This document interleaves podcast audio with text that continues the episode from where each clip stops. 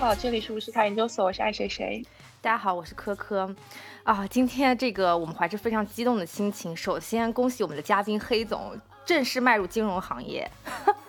欢迎加入我们，成为金融行业搬砖民工一员。对对，好的，我感觉无视茶研究所见证了我的成长。对，今天这期节目呢，我们想。找黑总来聊一个什么话题呢？就这个话题呢，也是非常适合黑总的，就是我们要聊一聊最近很火的拼团名媛事件。呃，虽然这个事件其实热度已经过去了一段时间，但是我觉得应该在网上引起了一波很大的这个讨论，甚至是争议吧。我们可以先讲一下这个事件就是本身的这样一个过程吧。就是大概都经历了几样几个阶段，对，有请全媒体行业从业者黑总，然后来跟我们回述一下这个事件的历程，对，对我我我只是一个网络一线吃瓜群众而已。其实最早就是一个公众号发了一篇文章，说他潜伏在名媛群多少多少天，然后发现了非常惊人的事实，比如说里边那个群里大概有六十几个女孩子，也许也许他们是真人啊。然后他们可能有六个人会拼一个宝格丽的下午茶，比如说，嗯，然后还有比如说会是四十个人拼一晚酒店，呃，甚至还有几个人、几十个人拼一个包包一个月的租用期，或者是一个月一个月丝袜的使用权，这个也这个让人觉得非常的夸张，所以这个帖子一发出来，就是引爆了整个媒体，就整个网络，然后大家都在热议这件事情，然后之后又会出来了，比如说一些。疑似群里的名媛本人发声说：“我不偷不抢，我拼个包包，拼个酒店怎么了？”然后大家大家的就是这个这个事件的热潮又被推推到了一个新的高度。再后来，大家把这个事情，呃，和以前的一些网络上的娱乐热点联系起来，就是质疑我们看到的那些嫁入豪门的名媛是不是真的？他们是不是背后也是有这样的一个拼多多式的流水线？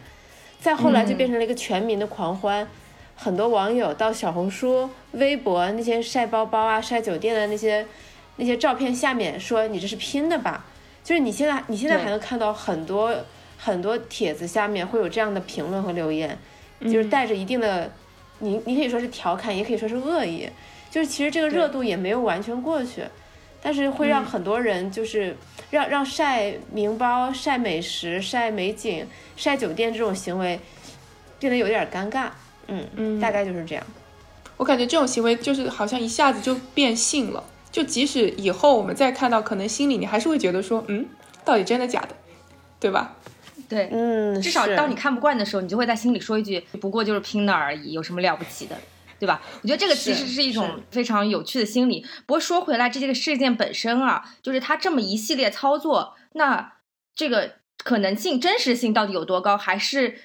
只是像我们之前看到过的若干的类似于咪蒙炮制出来的文章一样，它的炒作目的是不是其实大于它这这个事件背后的真实性？就是我看完之后呢，我其实并没有特别多的感受，因为我听过很多观点嘛，就包括听一些就是其他的一些 podcast，我也不点名说 是是哪个 podcast 了。对，就是我听到有一些主播的观点是他们看完之后觉得很爽，但我并没有这种感觉。我觉得可能对我来说更多的是意外吧。对于真假性的判断的话，我其实倾向于认为它是有夸大的成分在的啊，但是但是就是呃。就是可能性也是有的，因为因为说句实话，就是说，呃，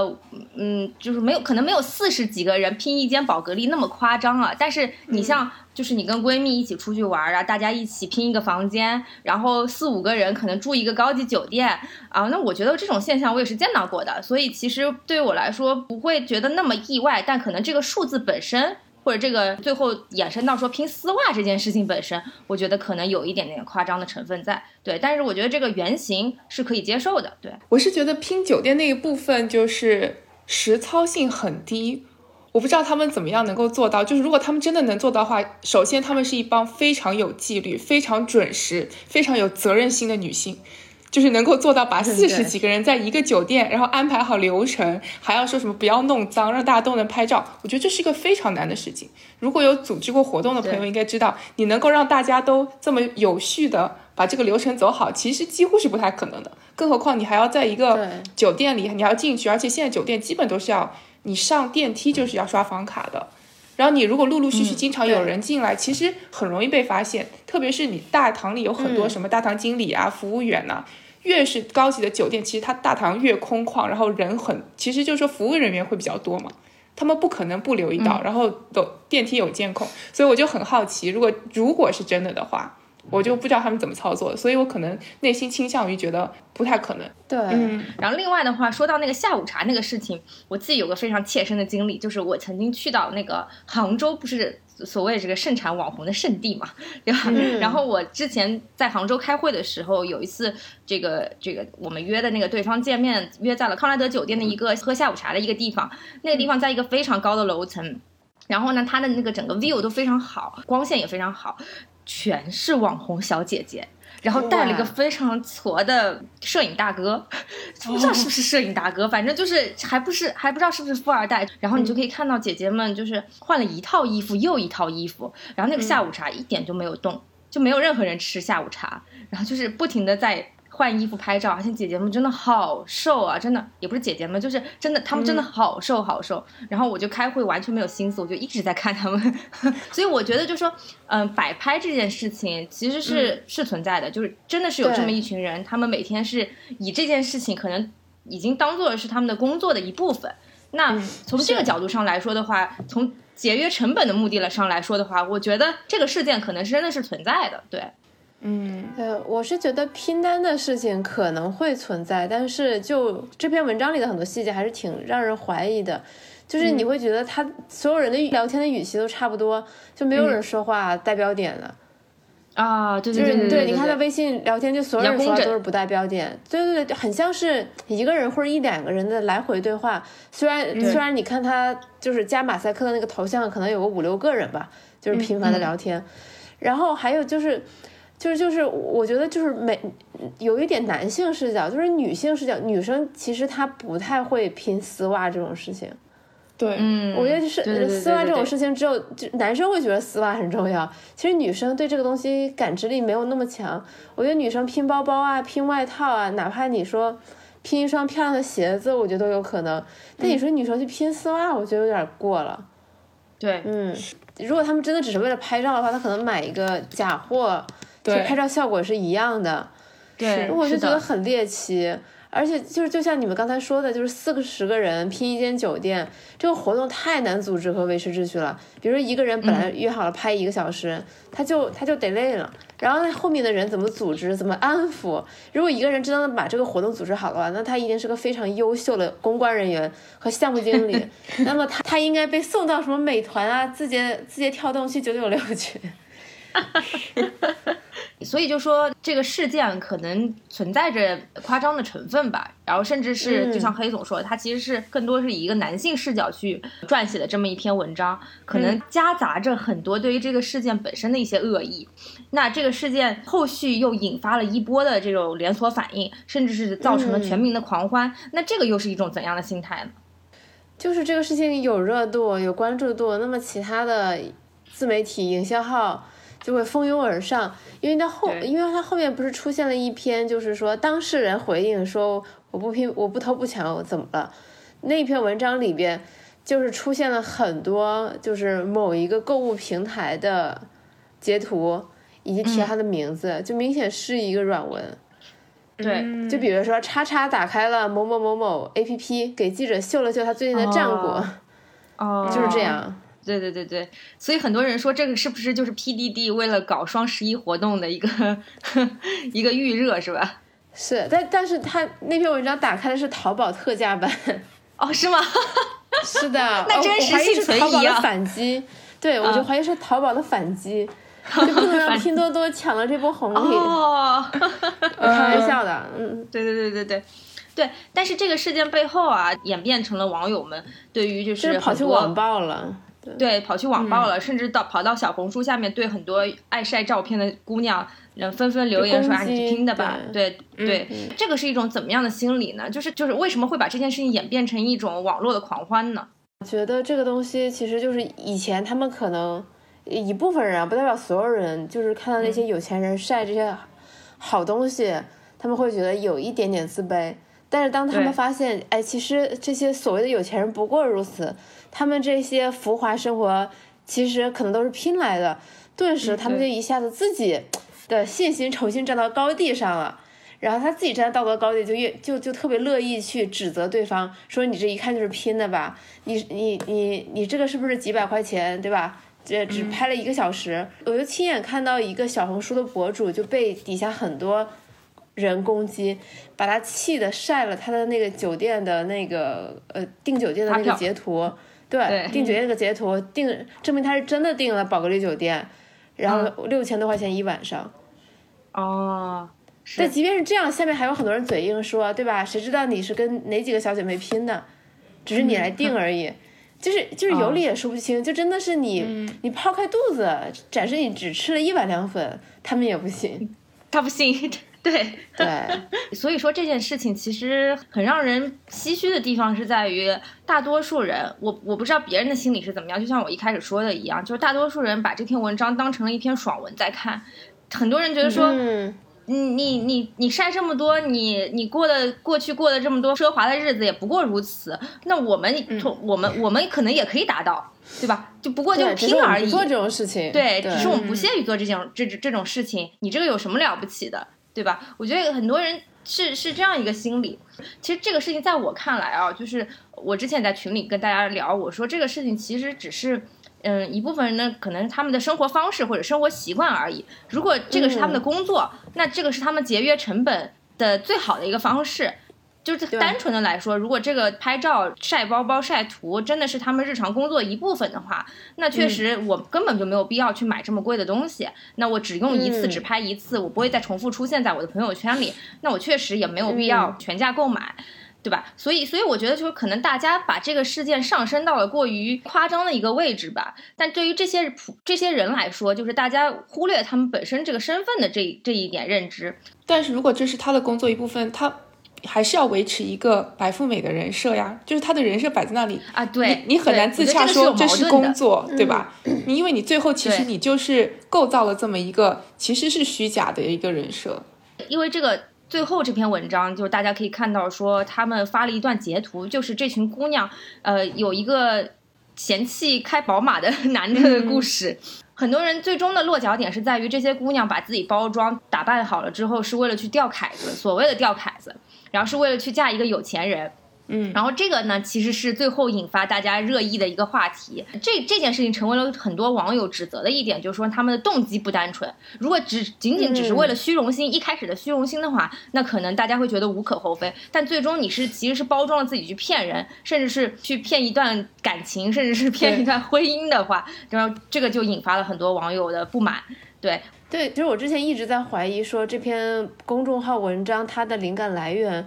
可能是前再早一段时间潘玮柏结婚的事情。当时潘玮柏是和一个一直传和他在一起的一个空姐前空姐结婚了，然后大家就去扒那个前空姐的微博，发现那个女生就是一个相貌姣好，然后岁月静好的一个人，比如说没事儿可能会去做放放声。然后呢，去跟闺蜜一起品尝一下下午茶，去旅游，好像还有比如说书法啊、绘画等等诸多岁月静好的爱好。然后大家就想说，哇塞，就是果然就是嫁给天王的女生都是这样，就感觉都是都很白富美，然后就是不骄不躁，有各种这种锦上添花的这种爱好。但是后来大家一扒说，哎，不对，发现潘玮柏老婆的照片。跟她很多闺蜜的照片特别像，比如说一张下午茶的照片，她的闺蜜也在同一个角落拍照，同一个角度，然后旁边配的包也是同一只。然后潘玮柏老婆去温泉拍的照片，就是泡在温泉里，前面摆着一个很大的甜点船，她的闺蜜也在同样一个角度拍照，然后前面也是这样一盘，然后大家就开始质疑说，那他们是不是所谓的流水线名媛？他们比如说一起拼了这么一个团。然后呢，在同样一个地方拍照，对。然后事情发展到后面，大家又发现说，潘玮柏老婆的闺蜜，比如说某一天发了一张照片，那么几天后这张照片出现在了潘玮柏老婆的微博上，然后说是自己，也就是他们拿同样一张照片共用，那这又更加深了、坐实了网友的怀疑，说他们可能就像流水线名媛一样。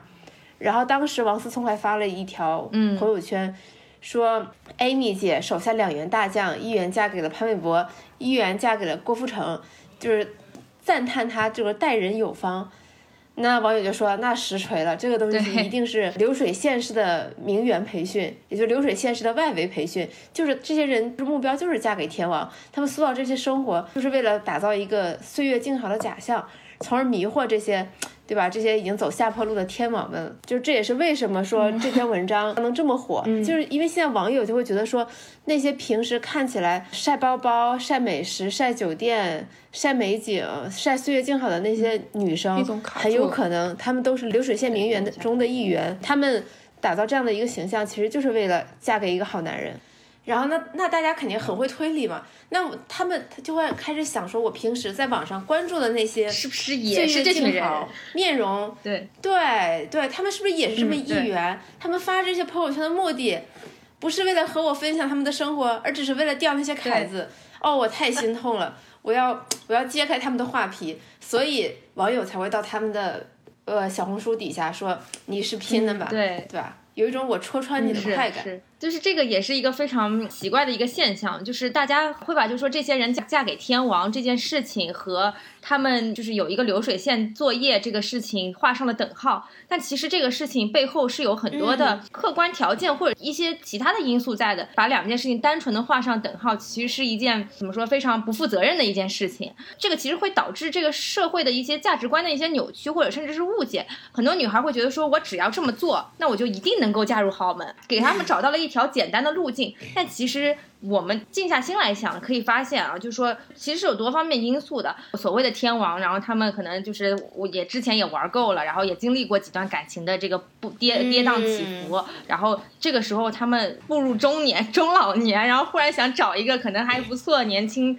呃一点的小姑娘，然后感情可以可以。对找个老老实人结结婚就这种心态，那这个时候他遇到了可能还不错的对象，他就结婚了，并并不是那么简单的单线条的认为他们就是故意把自己塑造成一个天王嫂的形象，最终嫁入了豪门。嗯，对，我觉得这个其实是不能够单纯的这么划等号的，这个容易嗯造成整个社会价值观的扭曲。对，我觉得这说的很重要。而且其实这个事情，我觉得背后有两个心理，就是大家会潜意识的认为，A，大家认为就是应还是应该门当户对，嗯就是你的这些，其实大家很多这些评论背后，他们的潜意识是还是应该门当户对，就是这些天王也好，富富翁也好，他们就是应该跟白富美结婚。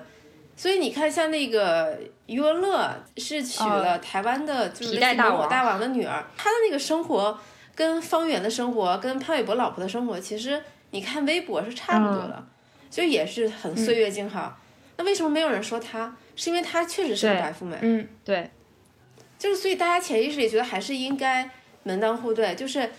就是就是像方圆这种，就是你们也配嫁给天王吗？嗯，然后大家的潜意识的第二个潜意识是觉得他们就是靠这种手段才网罗住这些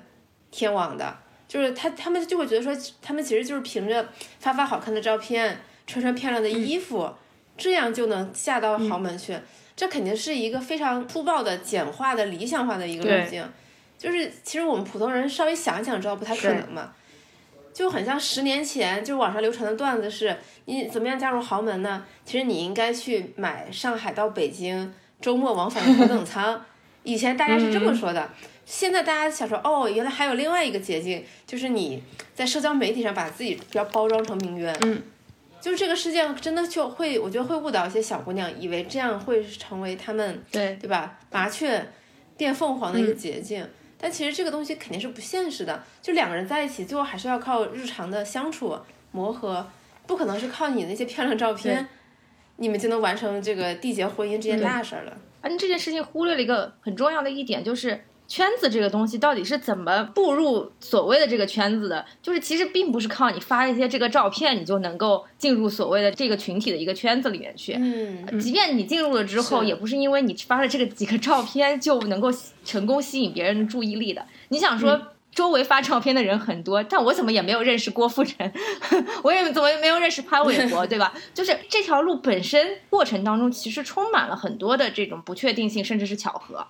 就是如果你真的能从一个所谓的这个普通女孩，然后认识到那个所谓的这个这个圈子里，这个这个过程的路径肯定不是网友所认为这种单线条的。这个直接的这个。而且网友能看到照片只是冰山一角，你不知道他真实的生活是怎么样的。其实你不能够用照片然后来总结出一个路径，其实这就是一个非常片面的结果嘛。而且在拼命员之前，其实网上已经有很多报道，就是那个 PUA 的那些培训班，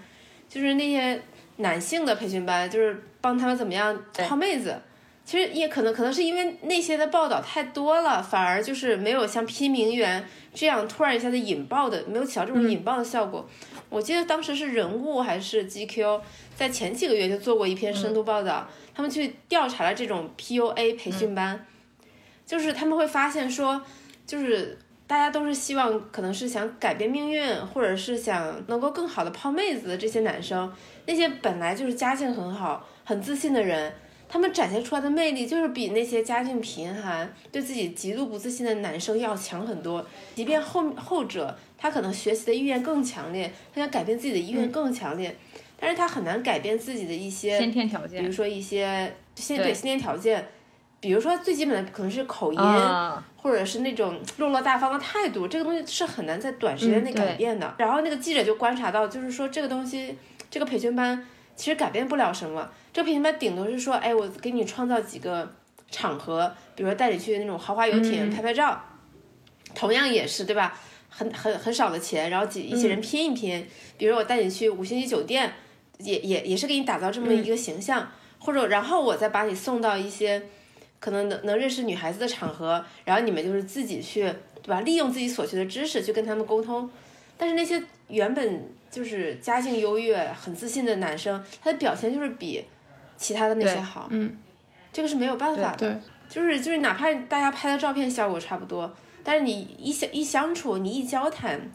你究竟是什么样的人都会露馅的。是，嗯，之前这篇文章同时被爆出来的时候，又有一篇男性的类似于这种名媛般的文章，对这个也很有意思。就是说，你可以看到那些男的在同一个角度拍的一些豪车，然后拍的一些摆拍的照片，你会觉得就是感觉画风就非常的奇怪，就是和真正的。呃，真的是就是可能出身家境比较好的，那可能确实效果看上去嗯不太一样，而且你会发现，就是这个培训班里面给的，他不是那个专门有一个老师会在群里面每天六点多钟的时候上线，然后扔一堆照片嘛。之前扔过一些就是晚上十点多钟加班的那些照片，整个办公环境也不是这种很高级的环境，然后甚至还有扔过肯德基的照片，然后说配文是我要对自己好一点，就是那个、是吗就别人会想说，对，别人会想说，你要真的是所谓的这个有钱人，你还会吃这些东西吗？你还会在这样的工作环境去工作吗？就是但凡用一点常识的，就会发现，其实这个东西它本身的这个前提是不成立的。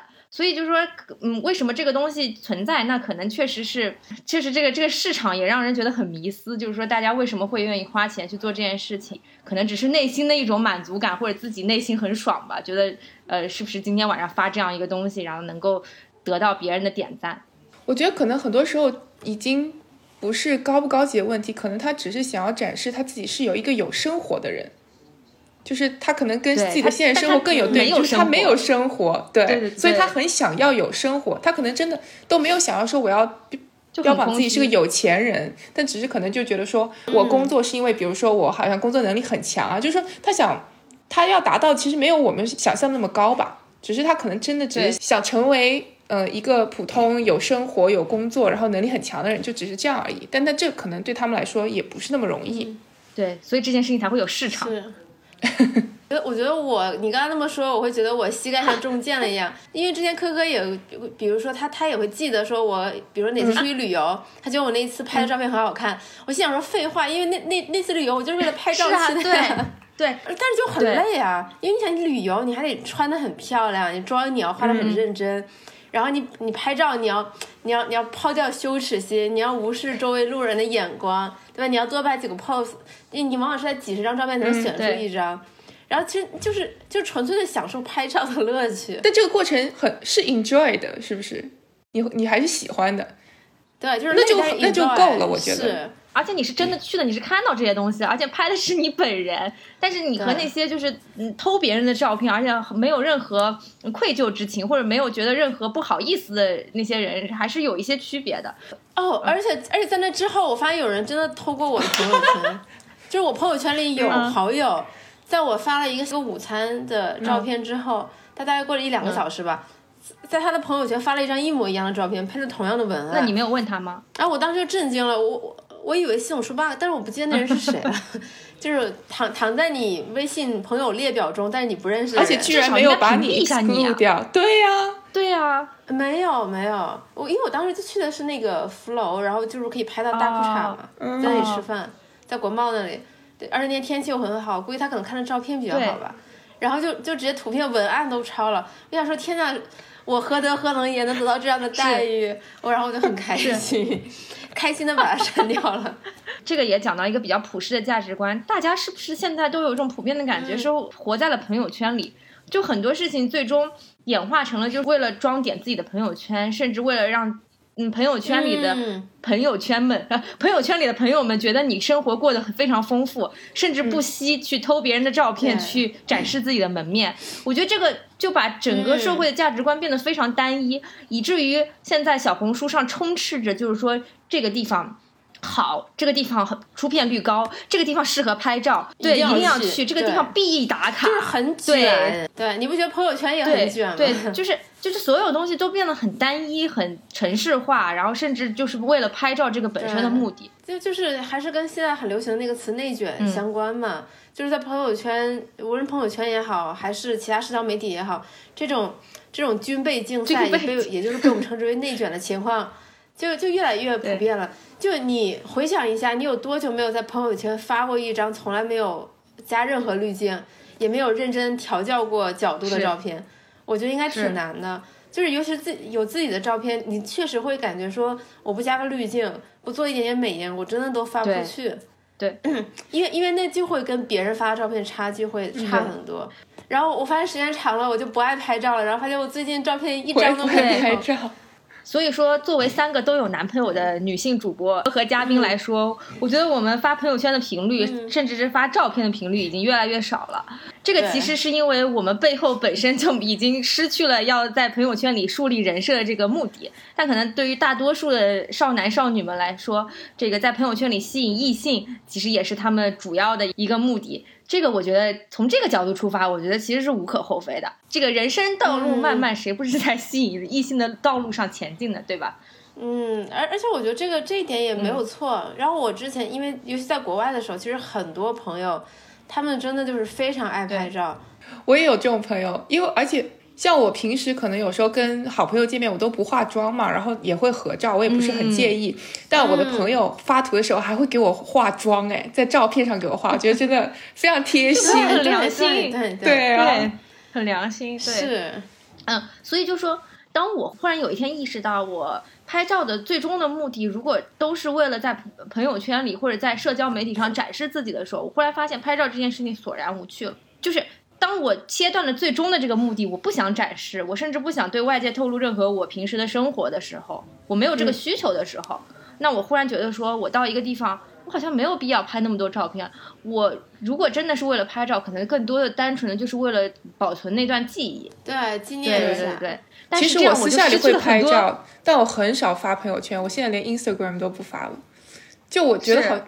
我就不知道为什么，可能有时候觉得说好像也没有必要发，就有这种。对对，为了那几个赞吗？到底在为了什么呢？我也就是忽然觉得失去了动力和意义。就很多时候，恋爱阻止了你们变成更好的对对对自己对对，我当时就在跟黑总说，我说黑总，你去泰国那一组照片多惊艳啊，多好看啊，再也没有见过你拍这种照片了。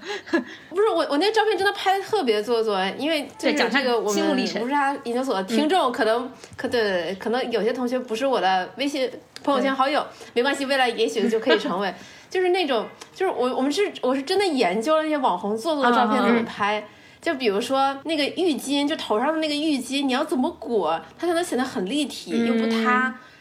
啊，就是穿上那种穿那种五星级酒店的浴袍，然后裹上那个浴对。巾，然后的脸上的妆是全妆，假装是自己刚洗完澡，对吧？然后在这里假装再翻一份翻一份报纸啊，就拍那种特是真网红酒店照的那种，啊，真的真的还挺辛苦的，就光那个头巾怎么围，我就试了无数次，我感觉我头都要被我头发都被我薅秃了，就因为当时跟我一起去的那个妹子。她也是一个特别爱拍照的妹子，所以我们俩就潜心研究，定的全都是那些最能出片、最网红的那些酒店。然后这个批名媛事情一出，我在想说，我们俩的共同好友肯定会觉得说，我们俩是不是也是批名媛大军中的一团？拍的照片角度一模一样，对，都是同样的下午茶，同样的人，同样的角度。所以，所以我觉得这件事情其实女孩很好理解，就是我们经常会干一样的事情，比方说在一个地方，自己的朋友拍的角度或者姿势很好看，说我也要，我也要，我也要拍一张。我觉得就是这个就是很很，大家心里都很一样。对，哎，你这个包的颜色跟我的衣服比较配，哎，把你的包对，我们都是随便搭的，都是这样的，对。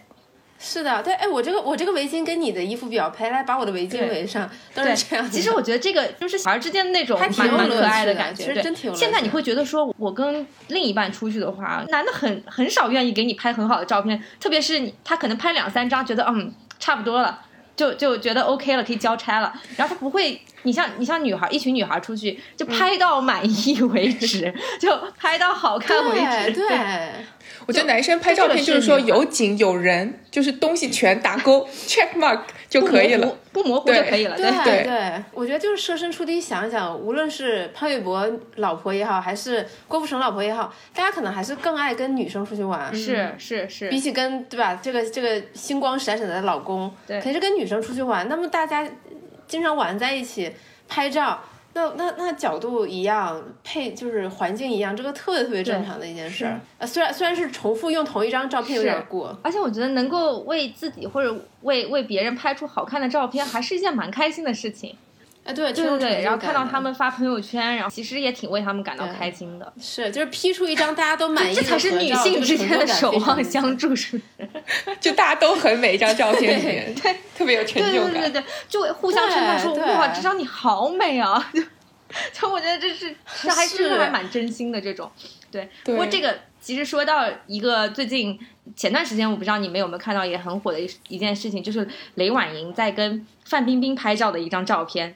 就是所谓的这个婉婉，对吧？然后在跟我们的这个曾经的这个豪门兵对范爷拍照的时候，拍了一张范爷全素颜的照片，但是婉婉却在旁边硬凹出了一个直角肩的造型，然后被网友批到不行。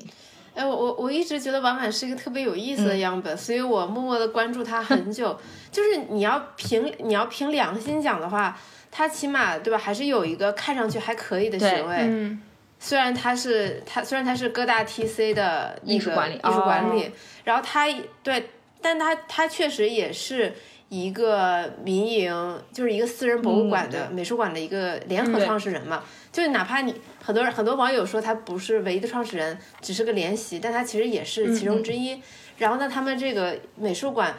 虽然很小，也不是很正规，但他们也有。举办一些还不错的展，把一些国外的好的艺术家引进到中国。就比如说去年的 David Hockney，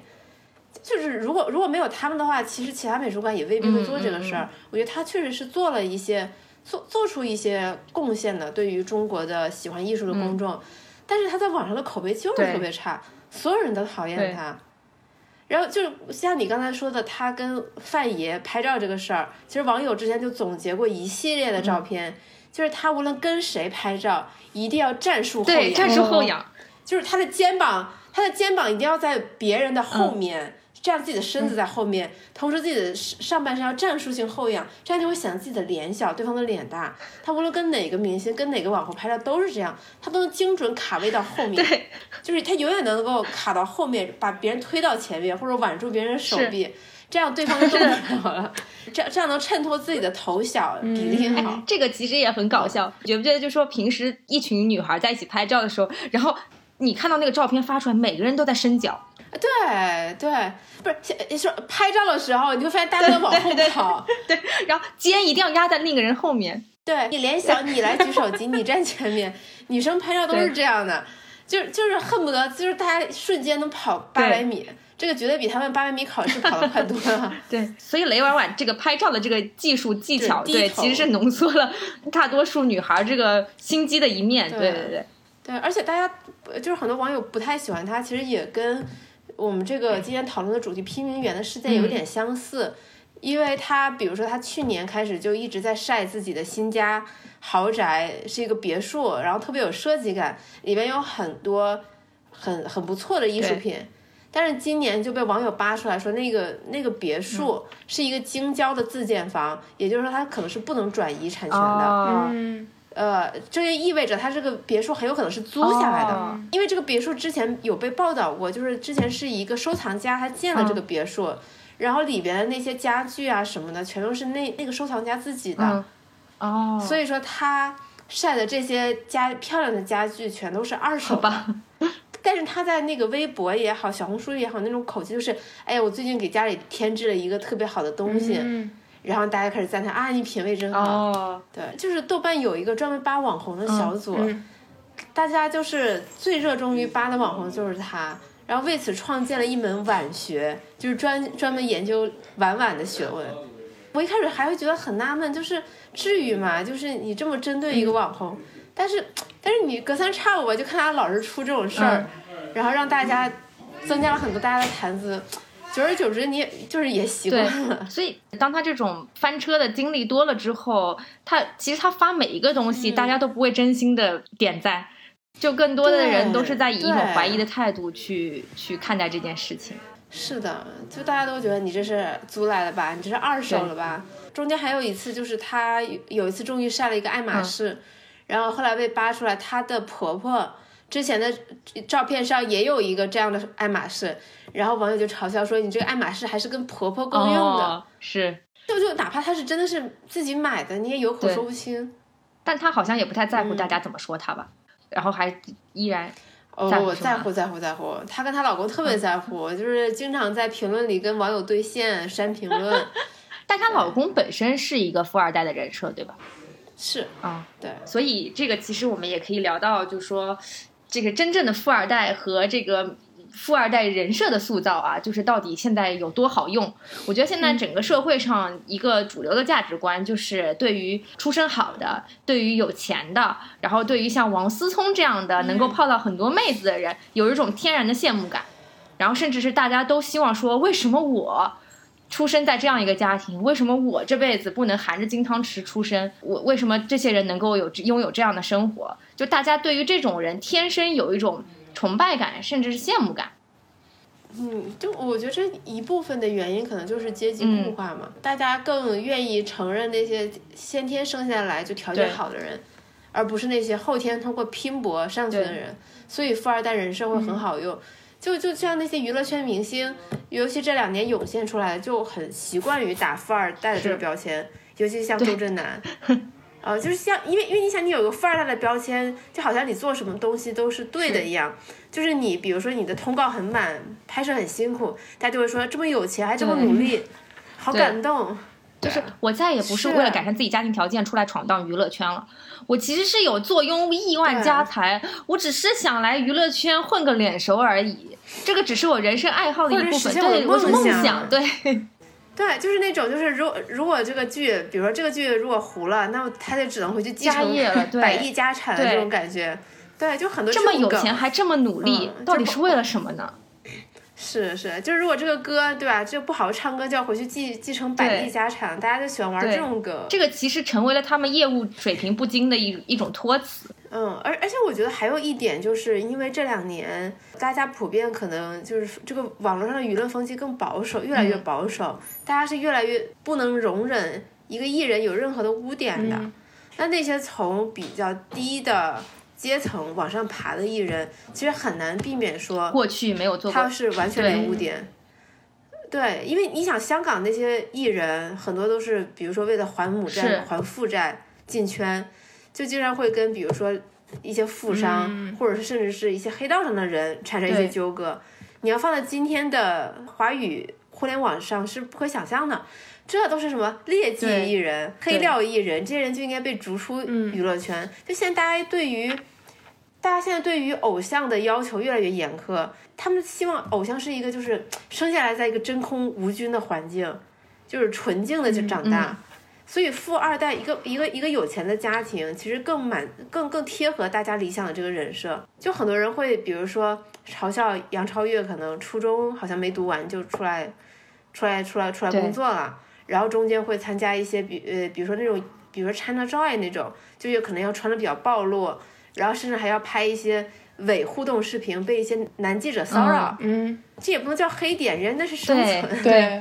这是生活所迫。对，所以所以对比下来的话，像虞书欣这种人设，就让大家觉得看的，就是觉觉得说，哎呀，你这个你这个就是天生家庭条件较好，然后你就是应该能够获得这些东西，而且他整个人给大家展现出来的那种感觉就是。我是一个被保保护的很好的一个很天真的有有什么话就说什么的，然后就是就是快言快语的这样一个形象，特别是在今年的这个选秀场当中，我觉得尤为明显，就是涌现出来了一批嗯。这种类似虞书欣这样的可能家庭条件比较好的，然后以至于他们在这样一个场合下，这样这样一种表达方式，甚至是有点作的这种感觉，竟然能够被更多的网友去接受了。这其实这一招在在历届的那个选秀中都特别管用。嗯。比如说《偶像练习生》的时候，王子异就是打着这个，他应该第七名出道吧，他打他也是 这种富二代人设，但是事后好像有网友扒出来，其实他家里并没有多少钱。哦，嗯，并不是很有钱。对，然后再到后来创造幺零幺的时候，他到了中后期一直有营销一个四大富婆的人设，就是一个是吴宣仪，还有什么赵瑶珂、戚燕迪，还有陈意涵，就那四个哦。女生，大家就就是把它包装成创造幺零幺四大富婆。呃，就是那那个人设还挺管用的，然后再到后面，就比如说像周震南，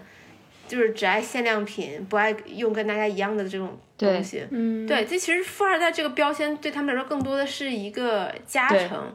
就更多的就是能让他们真的能够，比如说出道的，还是比如说个性，或者是说业务能力。虽然到这一两年，可能个性的占占比更更重要，大家更想看不一样的人，而不是说业务能力特别优秀的人。嗯，所以当大家忽然扒出来周震南家里条件其实并没有那么好，他爸爸妈妈甚至成为了失信人的时候，主要是欠人，对对，就非常的对对愤怒，非常的愤怒。对您正在收听的是无时差研究所。无时差研究所是一档横跨中美的播客节目，我们分居在大洋两岸，邀请各行各业的同龄人一起讨论时下中美的诸多社会现象。虽然每周都要配合着时差，以远程连线的方式录制节目，但我们每周的更新无时差，因为我们知道每一期的认真对待都会传递给世界各地的你们。如果你喜欢我们，欢迎扫描微信打赏码，或者使用爱发电给我们送来你的心意。详情请见本期节目的文字介绍。谢谢大家。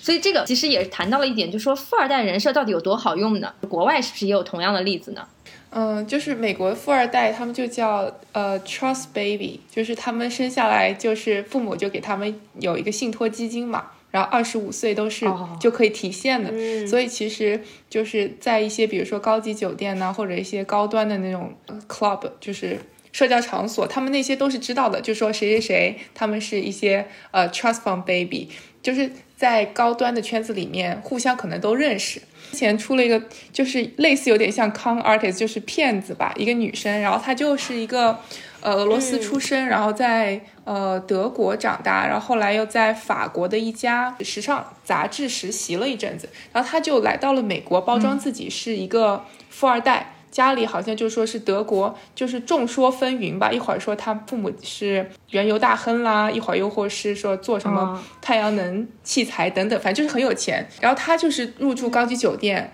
然后还有在圈子里就是突然一下子变得特别火，然后各种社交名媛场合他都去。但是大家一开始并没有怀疑他，为什么呢？就是他经常跟朋友出去就说：“哎呀，我我我把那个我的信用卡落在楼上了。”但那些有钱人没有怀疑他，就说哦，那我就去帮你付一下，就好像就是有钱人这个人设，就大家能够接受他是这么的健忘。重点是，我觉得他一开始自己给自己下这个人设下的特别好的是，他给所有人小费都是给一百块，就他可能一开始有那么一点钱，哦。钱刚到那几天，他就是疯狂的给一百块钱的小费，然后突然一下子就是名声大噪了，好像大家都在说，哎，这有一个新来的那个名媛入住了某某纽约当趟某个酒店，嗯，然后大家可能有所耳闻的话，可能一下子就传开了，而且有钱人可能戒备心也不是那么强吧，就觉得说反正也就是一顿饭几千块钱什么什么，他们就没有想太多。他的这个骗术骗了，我不知道具体有多久，反正他欠酒店就欠了几万美金什么的，就是住了几一两个月就没有给钱，酒店都没有问他要信用卡。你觉得这就是有钱人的人设有多好用了？他就说我的那个我会到时候从德国那个给你的，从我德国的银行账户给你转钱，酒店就可以，就让他在那个高级的房间里住了一个月，就是非常夸张的这么一个行为。然后这个这个女生叫什么 Anna Dalvey，然后她和刚刚提到木木美术馆的另外一位联合创始人还有一面之缘，就是他们当时在纽约的一个。叫什么 Pace Gallery，然后就是通过馆长的介绍就认识了嘛。然后那个 Anna 就是那个女生就跟那个联合创始人叫黄旭夫吧，说，哎，我们不如一起去那个威尼斯双年展吧。不过麻烦你帮忙订一下 酒店和机票。机票。对。然后那个男生就订了，然后他他后来采访回忆就说，觉得是觉得有点奇怪，但也不是一笔大钱，所以他也没有想太多。就所以就是这样子的。这个时候还。保持对他们可能会觉得说，如果说这个女生真的是一个这么有钱的人，那我帮她定下，好像也没有什么了不起的，可能就是这种。但他就是靠利用了有钱人这种心态，可能有钱人更拉不下脸来说你还钱，或者说哎我不愿意帮你定。对，就这种，我发现美国这种骗局还挺多的。我记得之前也看过一个男的，就是假装是沙特阿拉伯王子，都是石油大亨的美国的各种富翁 social，对对对，各种 social。然后就是好像骗了能有十几年，最后被被识破，还是一个跟他关系很好的大亨，发现他居然吃含有猪肉的火腿，才开始怀疑他。他点了 prosciutto，就特别夸张。对，是。不过，对啊，当骗子你要付出不能吃猪肉的代价。对，他挺厉害的，他几十年是有进过监狱的，他是来来回回进监狱，他出来又去骗，而且他那个包装的，但他的那个包装，他就他真的是请保镖。然后他是浑身什么钻石，就搞得自己金光闪闪的，然后就很可能就真的很容易信吧。他还能够买通银行，就是骗银行把那个真正沙特王子的那张信用卡给他。这就是说，哎，我的信用卡掉了。然后啊，是的，他是他是买通了银行里面两个职员，告诉他那个安全问题的答案。就是你知道你信用卡掉，他会问你两个安全问题。他就是买通那两个人，好像一人送了一块劳力士还是什么的，就是事后嘛。因为他有那张可能是有几百万美金的 limit 吧，反正就是非常非常高，就是他可以随便刷了。他是真的按照沙特王子在消费的，因为他真的是用了那张卡。哦，哇，可信度很高哎，学到了，就觉得很强。就这些人真的天生的演员，没有用的知识，一般人没有这种心理承受能力的，可能装着装着就露馅了。忽然有一天去到一个高级餐厅，发现自己没有经历过这些东西，你就露怯了。忽然问你说你要喝新世界的酒还是旧世界的酒？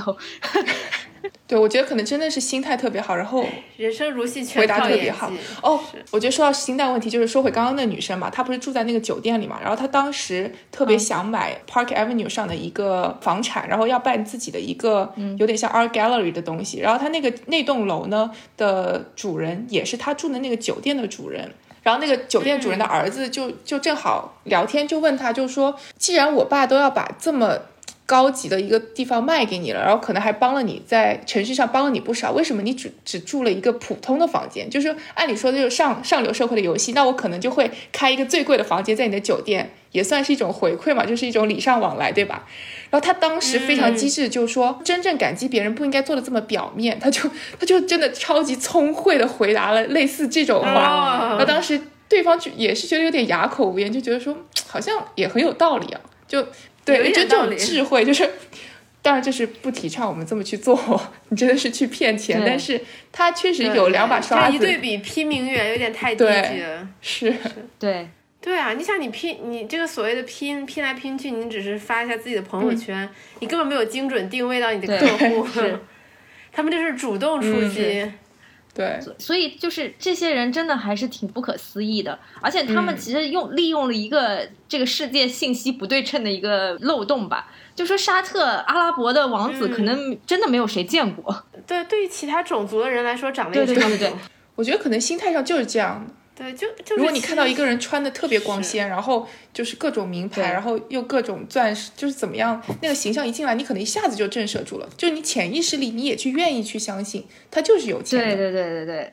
对，嗯，就是我觉得各种现象都跟我们证明了一个事实，其实就是美貌还有财富，它就是稀缺资源，大家其实就是认认这些东西，你把自己打扮得更漂亮、更整洁，那么别人对你的观感就是会。会更好，就是你是确实你可能带一些奢侈品，或者你的谈吐特别好。当然，提升谈吐这个需要的时间太久了。对，你可能可能买一点奢侈品傍身会更快一点。那么别人可能确实会高看你一眼，因为会觉得你跟别人不太一样。这些东西可能是有用的。嗯，是，所以从这个所谓的外表上装这件事情，我们其实可以引申谈到装逼格这件事情。其实周围很多人可能没有办法一时一时间在这个外表上展露出自己，甚至很多人会觉得说外表上穿金戴银并不是一件多么高级的事情。但更多的我们会发现，周围很多很多人、思想要穿金戴银，对整个逼格要提升，这个气质要提升。不是应该更难吗？对，也不乏很多装逼翻车的情况，就包括我们之前也多次提到过靳东大哥。这个靳东大哥曾经以为自己腹有诗书气自华，然后每日一篇小作文，这个但是后来却发现连诺贝尔数学奖都会搞错的 啊，不识诺贝尔数学奖。对，所以就是很多闹出了很多笑话。以至于现在就社会上的对于装逼这件事情其实是褒贬不一的，就是会发现娱乐圈其实装逼的人数也不在少数，然后但有些人呢却装的就是完全没有任何的违和感，但有些人确实一装就让人很讨厌。然后比较代表性的就是最近乐队的夏天出现的几波人，就除了第一季的这个就叫做曼彻斯特乐。是吧？小乐对吧？然后还有我们第二季的这个华东，其实两个也是一个比较鲜明的对照组。就是华，我觉得华东的人设从一开始的万人唾骂，说装什么德国人，到后来其实他越来越多展现出他自己可爱的一面之后，大家就慢慢接受他这个有一点傲娇、有一点作，然后有一点爱装逼的这样一个形象，就是。我觉得就是当你把他装逼本身放到他整个人设的这个大环境当中去，你会发现他其实身上也有其他诸多可爱的之处去印证他这个装逼这个事情，反而并没有显得那么讨厌了。嗯，就我你这样让我想到，就是之前我会有一个就是媒体同行，他就是那种就是其实他生活没有过得特别好，但是他特别喜欢，呃，就就很像那些网网络文章抨击的那些女生，比如说爱烘焙啊。爱插花呀、品茶呀、红酒啊、旅游啊、摄影啊这些东西，就是就是他朋友圈充斥着这些岁月静好的东西，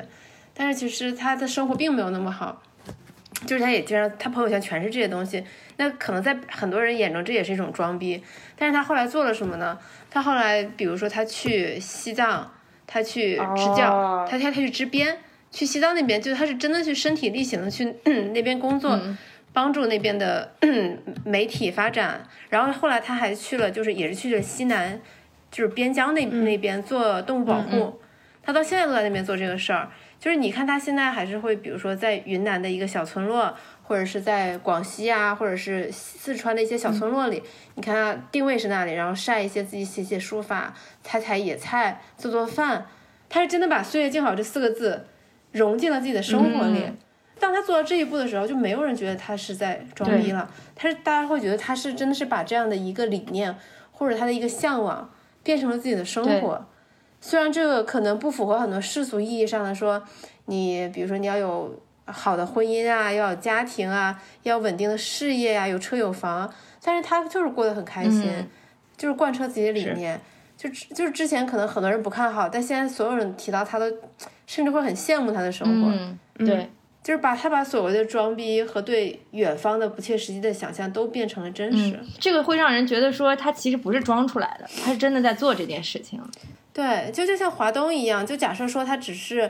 表面上学了一套德国人那种礼哲学家呀，对，但他在另一面或者是在现实中又是觉得自己郁郁不得志啊，别人都不理解自己啊，说一些很现实的那些抱怨和牢骚，那这个人设就不统一了。但是后来大家看了那么多期，发现华东的人设是很统一的，他就是很爱读书，很爱思考，那就是他生活的一部分。那么大家就会接受这件事儿，然后就喜欢。是是是。这可能大家大众讨厌的就是你其实本身并不是这个人，但你硬要够到那个 level，就跟靳东当时一样，就是他背后其实他并就跟马思纯、靳东一样嘛，他其实背后并没有对这件事情有多么深的深入的研究，他却想走一个捷 径去达到那个目的，这个时候就让人觉得很讨厌了。我我觉得马思纯真的也挺神奇的，就我印象中她上过那种综艺，类似于是女儿们的生活还是什么，就是她早上一觉醒来，先去那个窗边的花架上画画，画几笔，就是，但是但是真的你不会觉得她是把文艺融入自己的生活，你就觉得她干嘛呢？强行要求自己要做这个事儿。对，你会觉得她在强行要求自己做这个事情。对，但是网友的心理，我觉得也可以探讨一下，就说为什么我们这么讨厌装逼的人？就是。大家其实是不是一种内心缺失的体现呢？就是我觉得大多数人其实的心理啊，我觉得讨厌装逼的人其实是觉得说装什么装，有有什么了不起的，就是是是这样一个心理。我我不知道你们有没有这种感受。这这不是有有点像网上那个段子嘛？就是平时是都市里的 Daniel 什么 Michelle，然后回去就变成村里的鸭蛋儿、翠花、二狗子。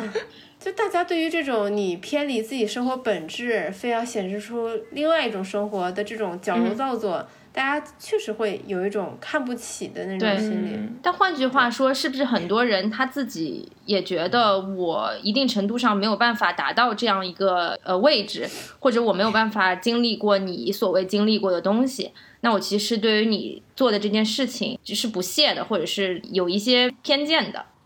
嗯，我我觉得这可能跟内心的安全感有一定的关系吧。就是网上有一句话说的好嘛，就是我既希望我的朋友过得好，但他又不又不希望他过得比我好，是，就是还是会希望说别人跟自己在同差不多的水平。是，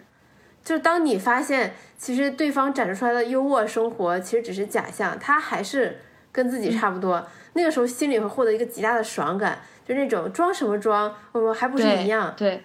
你装什么上等人？我们都是同样的下等人，出身不都是一样吗？不都曾经是一起的朋友吗？你怎么忽然就变有钱了呢？你怎么忽然就变高级了呢？是，你不过就出了个国而已。而且就是越没有自信的人，他其实更喜欢通过这种嘲笑别人装逼、讽刺别人装逼来获得一些优越感。所以你会看到，比如说在国外，那种最底层的白人是欺诈、欺压黑人最严重的。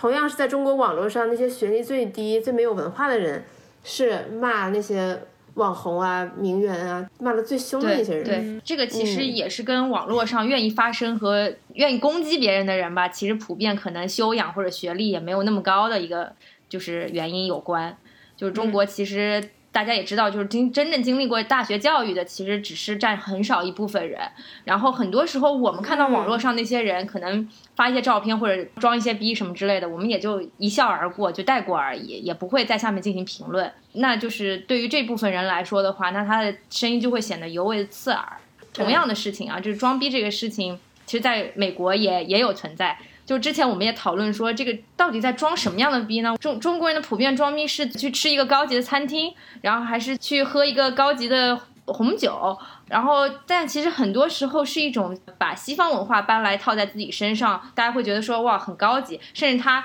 呃有一门就是非常精通的外语，他有大家会觉得很高级。那嗯，我我们就很好奇说，那外国人到底是怎么装逼的？那他们到底在装什么东西呢？他因为本身本身就是已经是这样，大家都是西方的环境了。我也不知道，就是说是不是一一同一类属于装逼啊？但是我觉得对。在美国社会，可能有一部分人，大家都会普遍讨厌，就是不经意间各种炫耀自己的教育背景很强、家庭很富，或者是各种旅游，就是人生经验很丰富那种，就做的过于明显，大家就很讨厌。比如说，就是一起出去吃饭，然后大家都点了这道菜那道菜，然后你在吃，他就说啊，这道菜没有我上次在某某某家法国餐厅吃的那好吃，就这种就会特别 找打。就他不是故意的在说自己有钱去过哪里，但是他就是不经意的之间一定要提醒你，我吃过更好的，对对。然后我在法国吃过，对。然后还有可能大家我不知道，有些人可能真的是 gluten free，但是如果说有些一上来就说啊我不能吃这个，我 gluten free，就是那个叫什么麦麸过敏，你也会觉得他非常装逼。然后说我只吃 organic 也非常的装逼，就这些是真真的是。然后还有在纽约有个特别有一个特，就是可能只在纽约适用，就是说他会把那些不住在纽约的人统称为 bridge and tunnel people，就是因为上纽约这个 Manhattan 这个岛，你是一的要就是要过桥或者过隧道的嘛，他就是说这些桥和隧道的人，就是看不起那些不是纽不是住在曼哈顿的人。就如果说他进了一个 bar，如果你提议说，哎，我们去这个酒吧喝酒吧，他说啊，那个酒吧是给那些就是要。过桥和过隧道的人去的，就是这也是非常装逼的一件事。OK，哦，是，对，就是他们还是在提自己的那个人生经历吧。但你说他们是装，但是但也确实这是他经历过的人生的一部分。然后我个人的话，因为之前有用 dating 软件嘛，就交友软件，然后每个人都会写自己的一些 profile。然后我个人特别讨厌的，我个人特别讨厌的是说他们会去 Equinox。就那个比较贵的健身房。我觉得那个就是一个明显的一个特别装逼的一个信号，就是你有什么必要提这个呢？然后美国人互相之间，因为我不知道这一点，但是张艾迪他就说，如果他看到别人上面写他有两本护照，他就会觉得这是个非常装逼的事情。哦，就是有一些身份的符号。对，对，我觉得这个事情其实不在少数，国内也有很多这样的情况，特别是从国外留学回来的朋友。我不知道，就是各位听众朋友们有没有这种感觉？就有一些刚刚从国外留学回来的朋友，他们刚到国内，你跟他们接触的时候，总会觉得他们怪怪的，就是哪里哪里都有点别扭。当然，我相信呢，这个是可能是有一定的水土不服，因为毕竟在国外也待了两年，然后呢，但是可能就是已经对于国外的一些生活有一些习惯了。但是我就很不能理解，你在国外，你你回国两年之后，甚至更长的时间，你还觉得自己是个外国人，到底是个怎么样的心理？呃，我我这我觉得这个其实也值得讨论一下，因为经常你会在工作的环境当中碰到那种人，就是大家会不经意的流露。起自己曾经的一些过往经历，说啊，我之前在芝加哥读书的时候，嗯啊，我之前在纽约读书的时候，我不知道我这种心理对不对。我现在已经很少避谈，就是对于就是可能不太知道我过往经历的，或者是啊、对于对于我过去的这个这个经历不太熟悉的一些人，我避很很少避免在公开场合去谈论这件事情。偶尔会私下里别人问到说你过去在哪里的时候，我会说一说。我反而会觉得说我把自己定位成一个北京人，我更加的 free，或者是更加的这个放飞自我一点，更加自由一点。我不知道大家有没有这种经历和感受。就就实不相瞒，我我觉得随着回国时间越久，就是别人问我就让我自我介绍的时候，我一般都会很含糊的提自己的学校，就总觉得对对吧？就是感觉提学校就会有一种很装逼的感觉。就有一种就你留过就洋，你读过书就你有什么上过了不起的校那种感觉，对对，就可能跟自己本身的不自信有关。这样我觉得其实是我们在臆想别人会有这样的反应，可能也是真的经历过了。嗯但其实你说你是哪个学校是很正常的一件事情，我觉得。就像这里，别人说他是哈佛，他是 MIT，你就你的反应就是嗯，那你应该挺聪明，然后就没有了。国内就是有一些符号化吧，就觉得说哦，这些人提他，还是会觉得你挺。但其实就没有 啊，这就是读书经历而已，对吧？是，而且当别人给我 feedback 的时候，他们他们说哇你好厉害啊，你你在什么什么大学读过之类的时候，我我会有点不好意思，就是对对对，对我甚至对会觉得有点尴尬。我说啊没有没有没有没有什么了不起的，就会这么说一句。是，竟然还不是跟你同跟你在同一间公司，读了这么多书有屁用啊！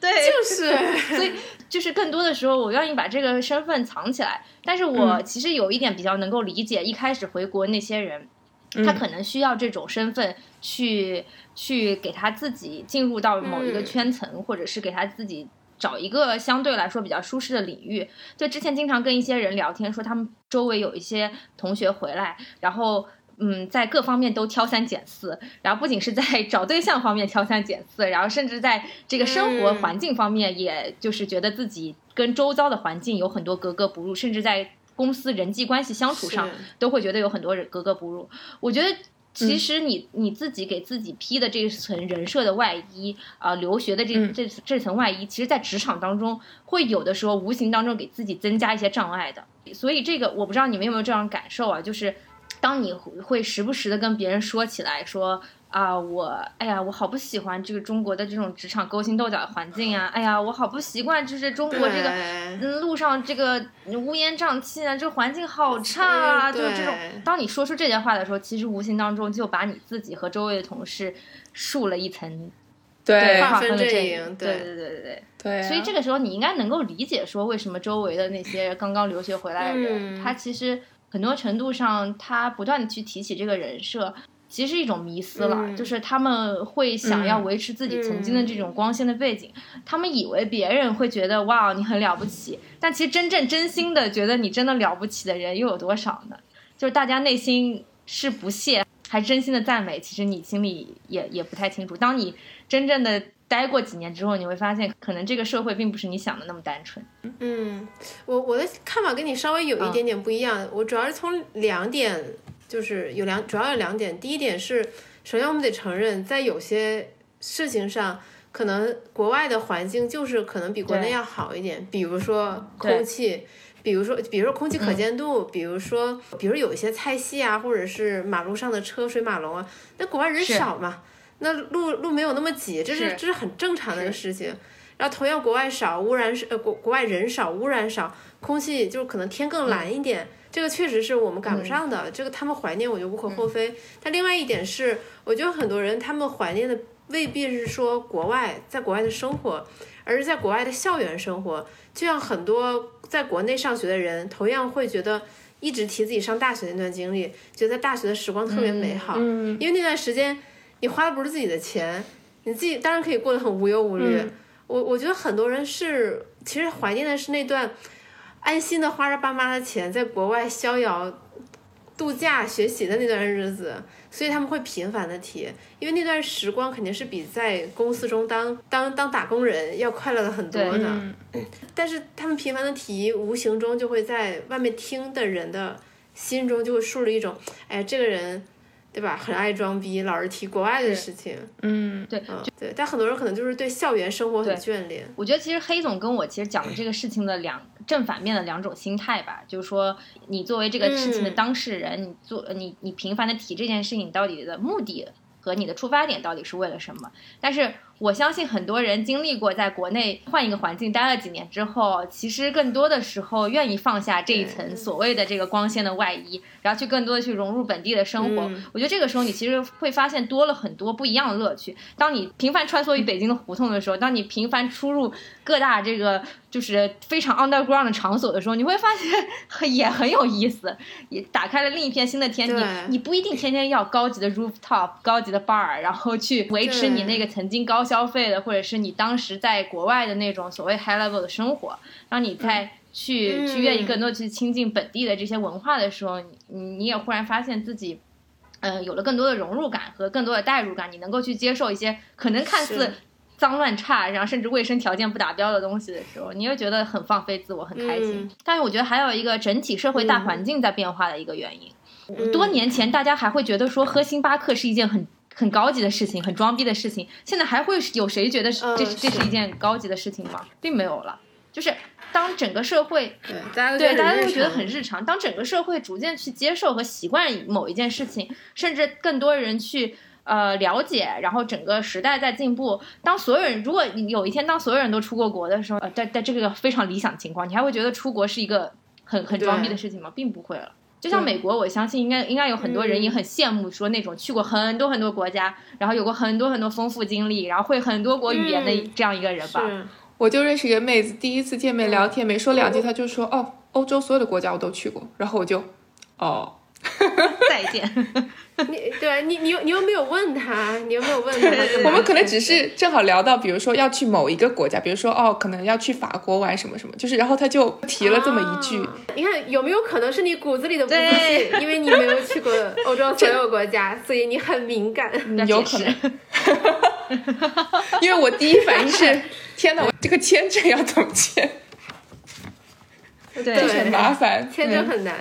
就我觉得，就是这个事情是没有办法穷尽的，你比是没有办法比到尽头的。总有人可能更看过更多的世界，就总有人可能比你过得更有钱，嗯总有人过得比你更加高级。大家应该回归自己内心，找到一个自己内心的秩序和平衡，找到自己价值观的这个尺度，我觉得就就可以了。对，我觉得两两件事儿嘛，就是对外，就是一个是对外，一个是对内。就作为我们个体，对外的话，其实，呃，当然拍好看的照片，这肯定是个人的喜好，无可厚非。但是没必要假装出来跟自己完全不相符的生活，因为这个太容易被戳穿。维持这样的人设太辛苦，就这个东西就不值当。就是你要花那么多心力精力在这上面，然后从从而会占据你大部分生活的时间，我觉得这个是不值得的。那同时对内的话，我觉得就是一个是过好自己的生活，另一个是当你看到别人发的一些东西，当你下意识觉得对方装逼的时候，你可以你可以想一下，是究竟是对方是真的在，对方是在伪造出跟他不相符的生活，还是说其实是你的生活你的圈子太小了？从而他的东西对你来说产生了一点伤害，你是反击型的觉得对方装逼。就如果是这种的话，那你可能就要开始想一想，说我是不是就是最近稍微疏懒了，比如我是不是应该出去多走走，多见见朋友，跟他们聊聊天，或者多读几本书。嗯，可能那样的话会更好的抚慰你内心的焦虑，而不是去别人的小红书底下评论你这个也是拼的。对，嗯，就是大家不要被自媒体的节奏带得很焦虑。我相信自媒体的这个发展，其实大家能够看到很多别人的生活，不管是抖音还是小红书上，都有很多过得很光鲜的生活的状态和样子。首先，不管它真假吧，我我就觉得说，每个人坚守好自己内心的这个这个自洽和秩序就够了，就是不要千万不要被自媒体带得很焦虑。你自己过得幸不幸福，你开不开心，你过得压力大不大，只有你自己心里知道。你刻意维持的人设，或者你要刻意去营造的那种人设，也会很辛苦。就像黑总刚刚说的一样。好，那本期节目就在 这么高利益的这个 论调当中结束了啊！非常感谢这个黑总。嗯，对，下次我们研究所约着一起出去拍一张好看的照片，装一下名是的，媛。是的，我们还没有那个定妆照呢。给你拍一套名媛风的，看我们能拼出什么效果。对，好，那本期节目就到这里。希望说这个就是最终的目的，我觉得大家就可以对于这种事情就一笑而过，然后就可以很平静的看待这件事情，然后也能够很平静的看待嗯周围那些回刚刚回国的朋友们，对他们有更多的善意啊！谢谢大家。好，好的，本期节目到这里了，谢谢主持人的谢邀请，谢谢跟大家聊得很开心。好，嗯，谢谢，拜拜拜拜拜拜。